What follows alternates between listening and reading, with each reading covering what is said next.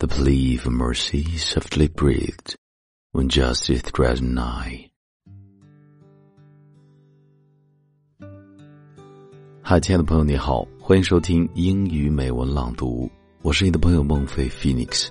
今天和你分享的是英国小说家 Charles Dickens 的这首《These Things Should Never Die》，这些美好不会消失。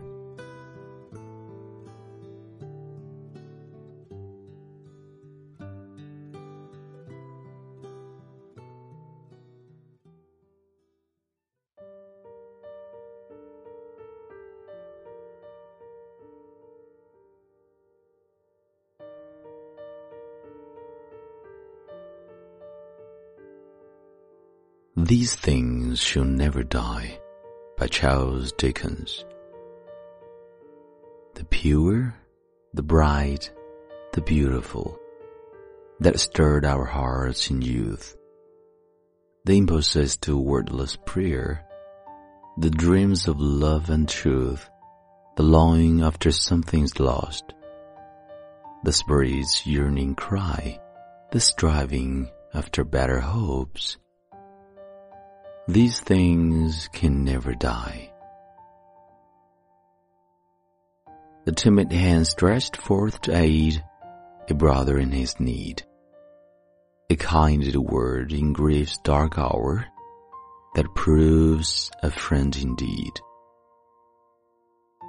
The plea for mercy softly breathed when justice threatened nigh.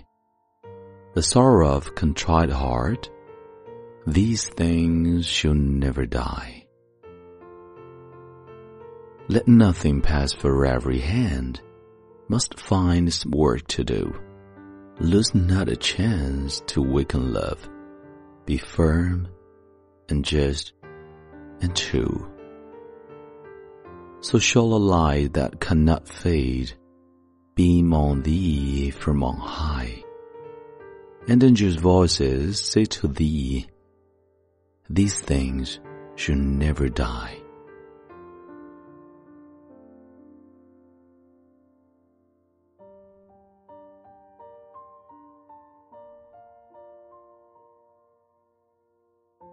你现在收听的是英语美文朗读，本期节目到这里就结束了。如果节目带给了你片刻宁静与温暖，欢迎你分享给更多的朋友，让我们一起发现英语的别样魅力。同时，也欢迎你在喜马拉雅 FM 搜索关注“英语美文朗读”，来收听更多暖声英语美文。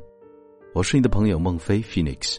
Thank you for listening and see you next time.